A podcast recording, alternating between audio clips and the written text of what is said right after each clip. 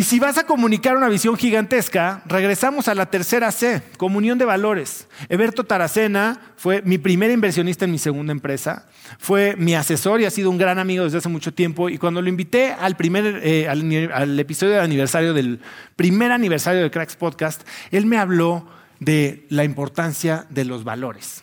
Hay un libro que se llama Bury My Heart in Conference Room B Bury My Heart in Conference Room B. Y en este libro hay un ejercicio en el que empiezas con 50 valores y te hacen ir tachando. Primero escoges 20, después esos 20 los reduces a 10, después esos 10 los reduces a 5 y terminas con 3. Y vas tachándolos. ¿Por qué? Y me dijo, lo que te choca, te checa. Y cómo haces una cosa, haces todas las cosas. No puedes respetar tus valores 98% de las veces, porque entonces siempre va a quedar la duda de si esta vez es una de las que te estás fallando. Y cuando hay duda, cuando no hay compromiso, entonces no hay acción de impacto. Y cuando no hay acción de impacto, no hay resultados. La vida del emprendedor está llena de sorpresas. Esta es una de las gráficas más impactantes que he visto en mi vida que no sé si la hizo el Smithsonian o, alguna de esas instituciones sumamente prestigiosas, pero es la vida de un pavo de, Thanksgiving. Y esta es, eh, el eje de las Y es su nivel de bienestar.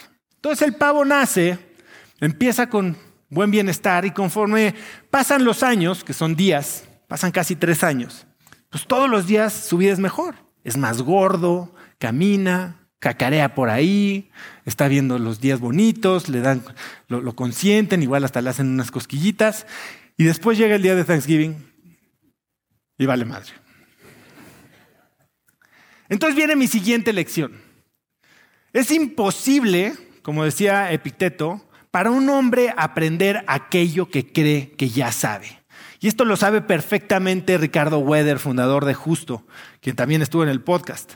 Dijo, no puedes dejar de aprender. No puedes dejarte de rodear de gente mejor que tú. No puedes dejar de creer que eres simplemente un aprendiz. Porque en el momento en el que crees que lo sabes todo, pierdes la cabeza. Y esa es la décima, la lección número nueve, no sean un pavo de Thanksgiving. Todo el mundo me dijo aquí que son emprendedores otra vez. ¿Quién es un emprendedor? ¿Qué se siente cuando levanta la mano? ¿Se sienten orgullosos? ¿Sí? ¿Se sienten, ¿Se sienten fregones? ¿Se sienten mejores que los demás? Está bien, está bien, se vale, hay que inflarnos un poquito. es lo único que tenemos, ¿no? La realidad es que ser emprendedor es solitario. O sea, por afuera Parece padrísimo y eres tu propio jefe y tienes vacaciones ilimitadas y manejas tus horarios y tú eres el que cobra más. Pero la realidad es que ser emprendedor es una actividad de alto riesgo y de alto impacto. Lo peor es que muchos de nosotros nos definimos como emprendedores. ¿Quién? A ver, ¿quién levantó la mano como emprendedor? ¿Tú eres emprendedor? Yo estoy seguro que no. Estoy seguro que eres mucho más que un emprendedor. O sea, estamos hablando de que estamos poniendo nuestra identidad completa y yo lo hice. Toda esta ola. Mi valía personal estaba recargada en lo que una revista, un inversionista, un empleado, un cliente o un estado de cuenta dijera de mí. ¿Qué tenía yo alrededor? Tenía una familia, tenía un hobby de hacer ejercicio, pero nada de eso importaba. Porque si salía publicado en un sitio de internet que una empresa había levantado una ronda de capital y yo no, yo era miserable. Y si ponemos nuestra valía en algo que tiene tan alto riesgo de fracasar, porque sabemos que el 85% de las empresas mueren en los primeros cinco años.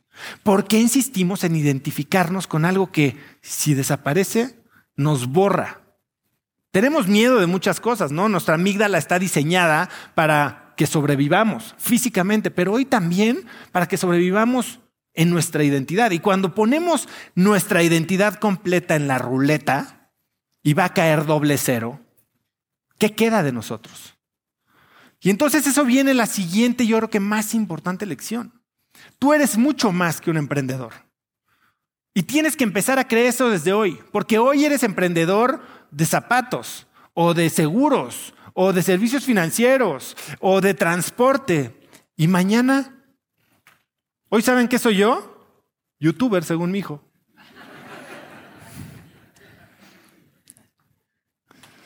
Pues sí. Una 78% de los emprendedores sufren de temas de eh, salud mental, solo el, 40, el 42% de los no emprendedores. Eso te indica el impacto del estrés de la vida que llevamos. Una de las grandes manifestaciones de estos eh, temas de salud mental es el síndrome del impostor. ¿Saben qué es el síndrome del impostor? ¿Quién ha sentido síndrome del impostor? Si sientes, a ver, esto es medio una paradoja. Porque si creen que es síndrome del impostor es que en realidad no son impostores. O sea, como que saben que hay.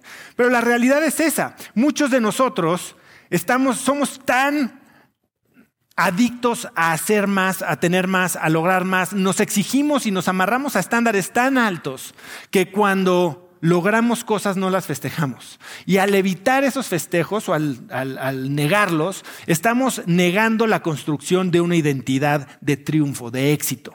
Yo cuando Ari Boroboy me dijo, cuando le pregunté, oye, cuando piensas en éxito, ¿quién es la persona, la primera persona que te viene a la mente? Y me contestó, yo, dije, no es posible, esto no se vale, ¿o sí? No, te puedes autonominar.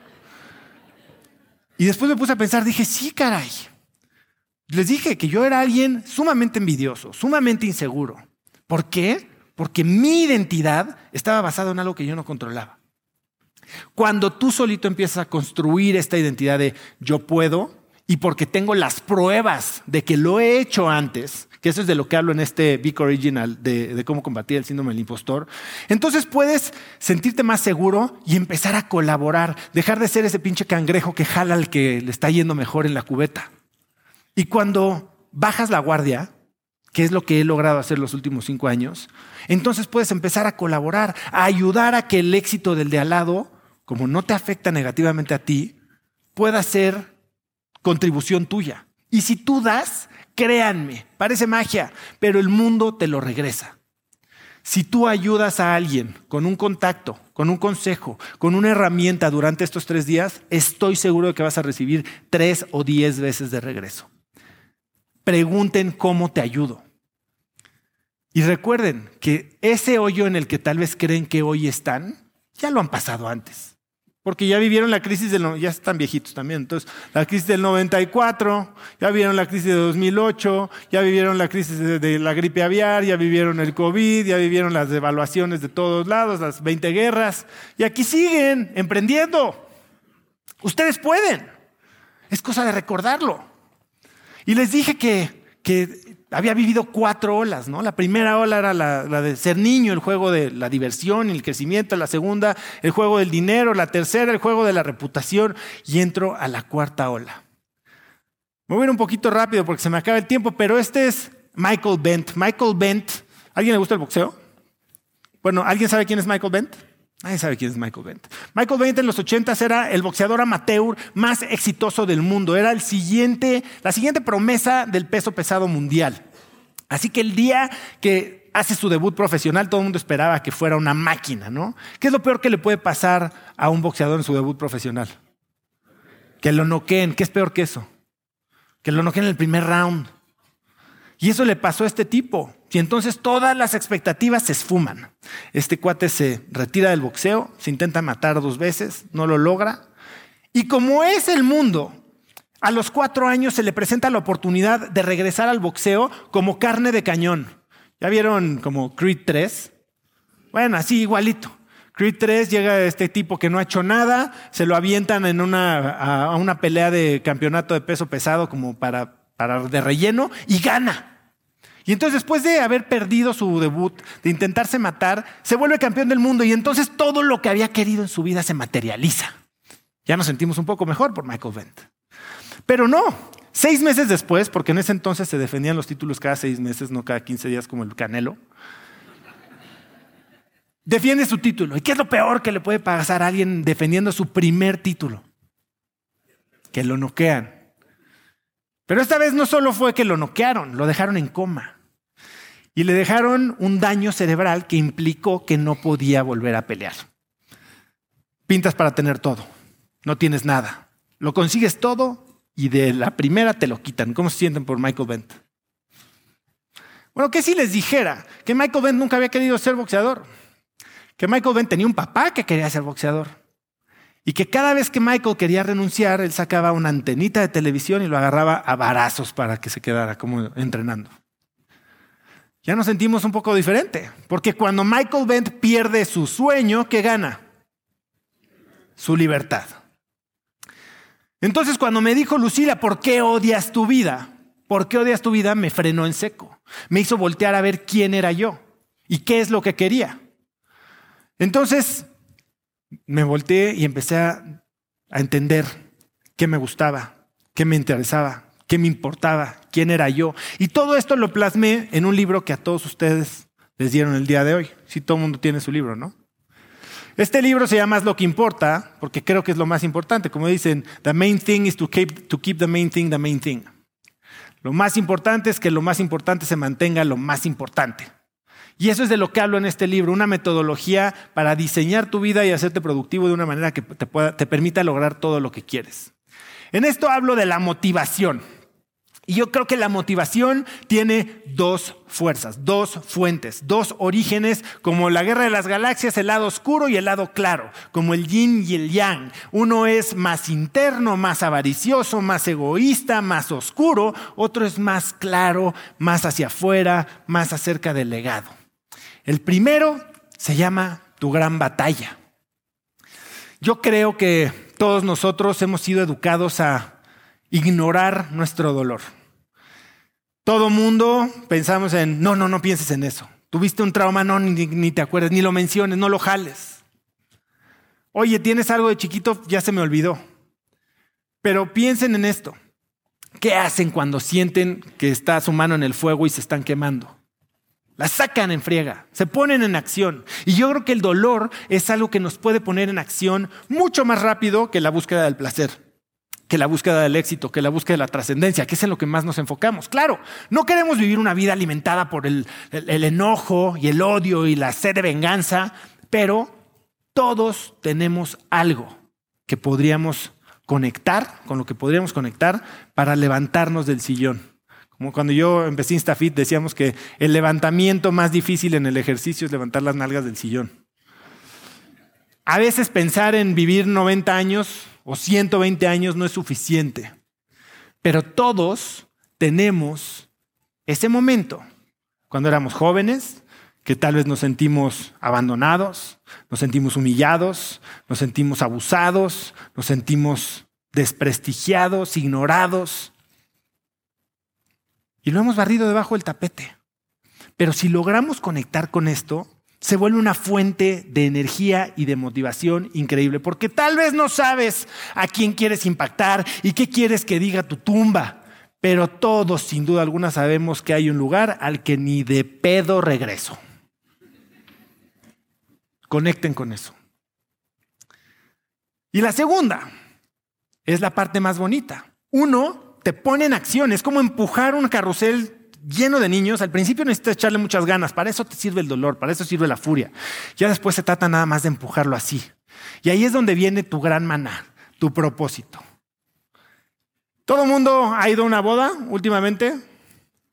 Bueno, ¿a alguno de ustedes les ha tocado sentarse en lo que yo llamo la mesa de las obras? Que es esa mesa junto al baño donde no llegan los meseros, no te, te sirven al final ya todo frío y estás rodeado de gente que, como tú, tal vez no tienen idea de por qué está ahí. Bueno, todo el mundo tenemos esta, esta, oportunidad de estar en la mesa de las obras y es una gran oportunidad, déjenme decirles. Tal vez le dijiste a tu prima que no ibas a ir y al final le dijiste que sí, o tal vez te invitaron por compromiso y entonces estás ahí con la tía de los mochis. Y... Pero ahí estás, ¿no? Y entonces en esta, en esta mesa pasa algo muy curioso, pero siempre pasa. En esta mesa, como que se pueden modificar las telas, los tejidos del tiempo y el espacio. ¿Cómo es eso? Bueno, en esta mesa pasan dos preguntas. La primera es, ¿cómo te llamas? ¿No? Y tal vez te preguntan de qué conoces a la novia, lo que tú quieras. Pero la segunda es una pregunta que bifurca el destino para ti y para todos los que te rodean. Es una pregunta que por un lado puede abrirte las puertas a una vida de abundancia total. Conoces a tu mejor socio, a tu próximo compadre, a tu mejor inversionista, a tu mejor director general, al cliente más grande, al representante y distribuidor que te va a hacer crecer, a esta persona que te va a enseñar cómo explotar tu potencial en tu vida. O, o recibes como respuesta un terrible y hostil ah, ¿Cuál es esa pregunta? ¿A qué te dedicas? ¿A qué te dedicas? Vamos a probarlo. ¿A qué te dedicas? Tienes un negocio de transporte.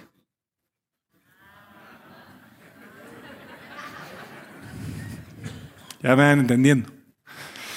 ¿A qué te dedicas?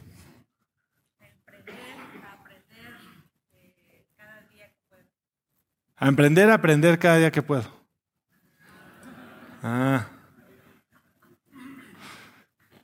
Es bien importante. Entonces, ¿qué es el maná? El maná no es este grupo de rockeras de Guadalajara, digo, de, señoras de, ya saben.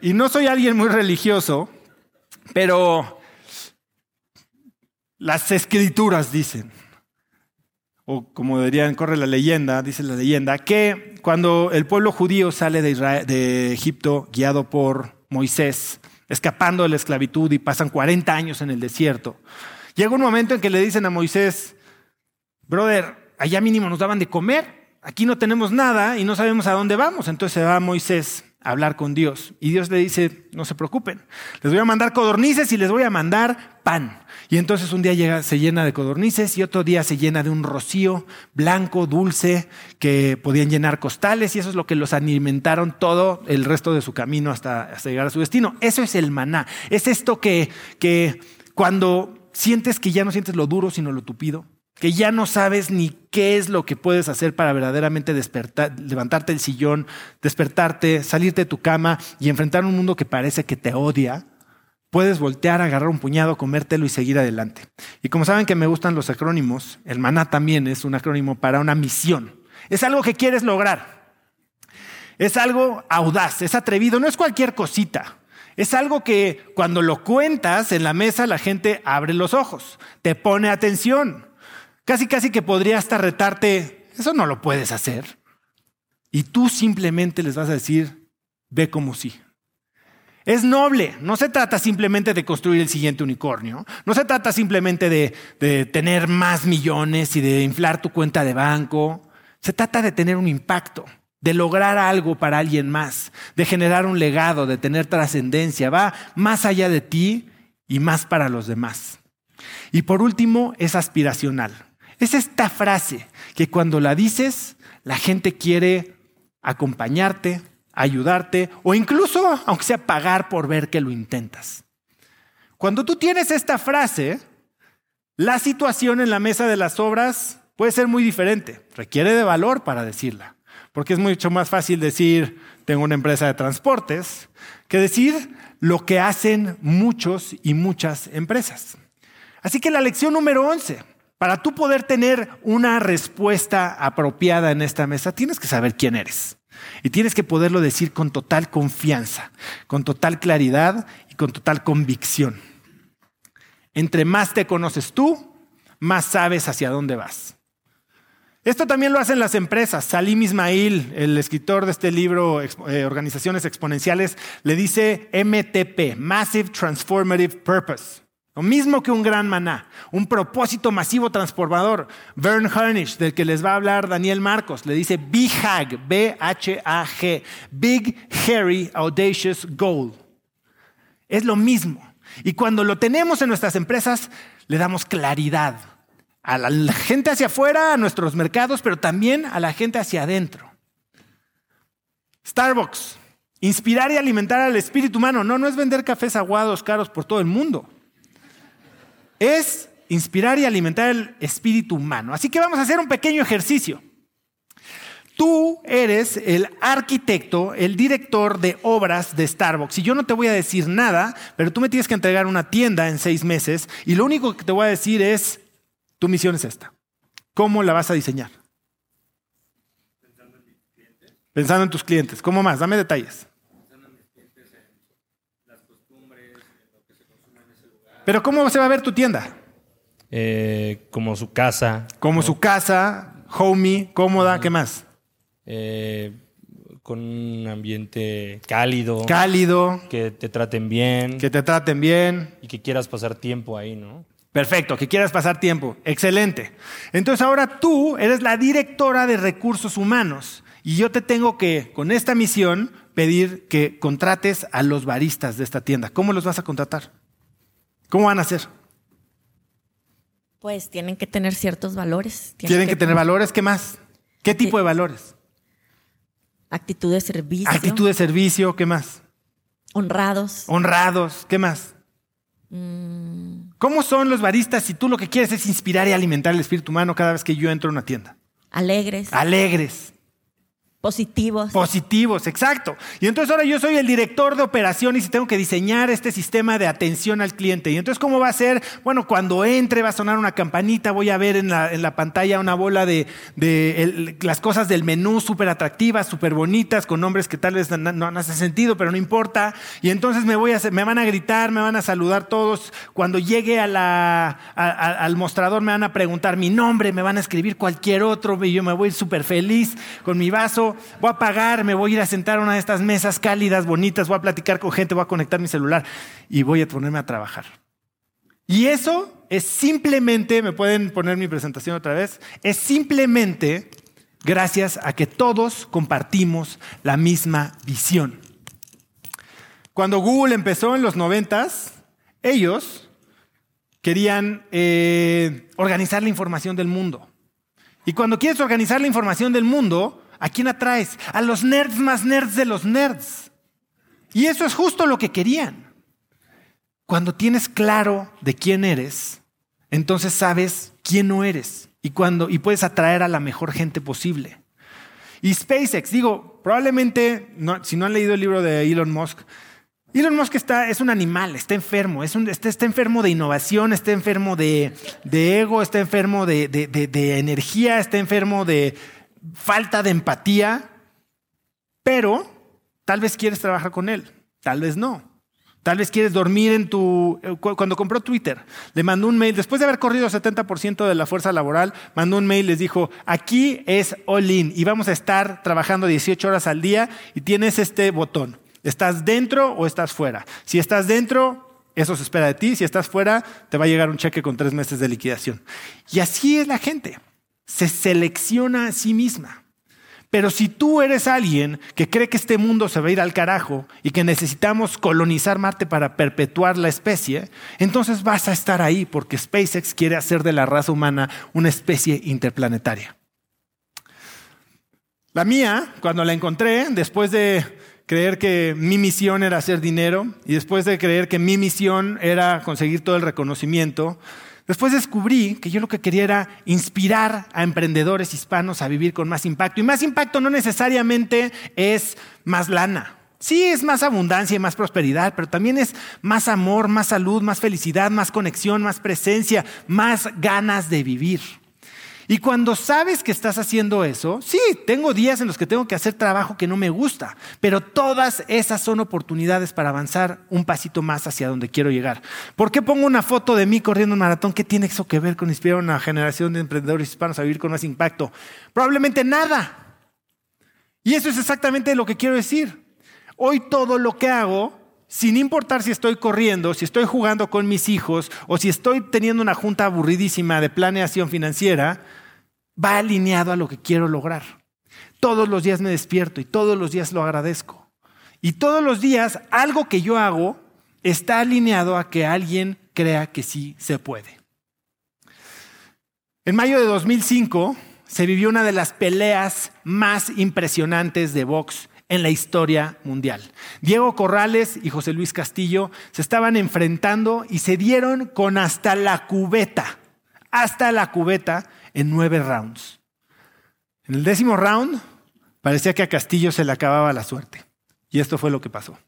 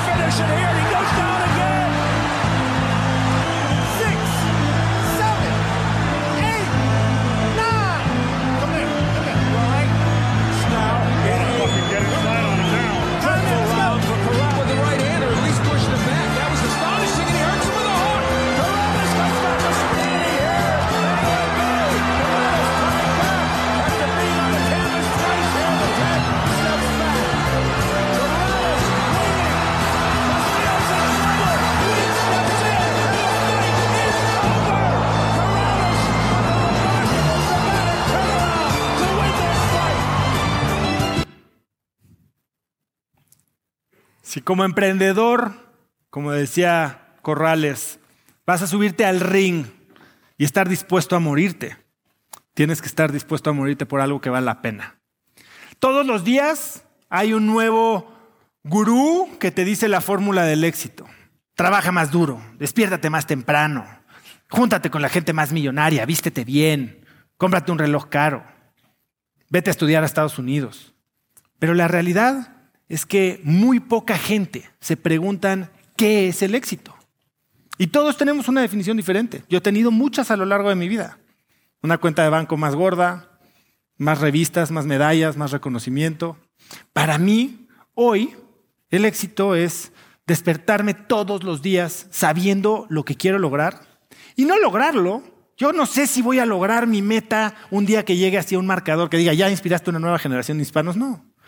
Pero todos los días tener la oportunidad de despertarte a intentarlo, a hacer algo que te avance. Entonces, imagínense que se despiertan todos los días y pueden sonreír de lo que van a hacer el día de hoy. Imagínense que se despiertan todos los días y cuando se paran, su familia los saluda y les da un abrazo. Y les agradece y les desea suerte. Y cuando salen de su casa, el portero los saluda con una sonrisa. Y cuando llegan a trabajar, la gente les pregunta honestamente cómo estás y cómo te fue. Y sabes que cuando estás respondiendo ese correo, teniendo la junta con los abogados, contestándole a los contadores, todo está contando para que el mundo sea mejor. Gracias a lo que tú estás haciendo. Así que la doceava lección es construyan con propósito. Entiendan quiénes son, conózcanse profundamente, entiendan a quién quieren impactar y por qué es importante lo que están haciendo. Porque si ustedes entienden de dónde viene la motivación, si ustedes conectan con esas fuentes de dolor, de pasión, de propósito y lo ponen al servicio de la comunidad a través de sus empresas, entonces el mundo todos los días va a ser muy mejor. Y entonces no van a estar construyendo con propósito, van a estar entonces viviendo con propósito.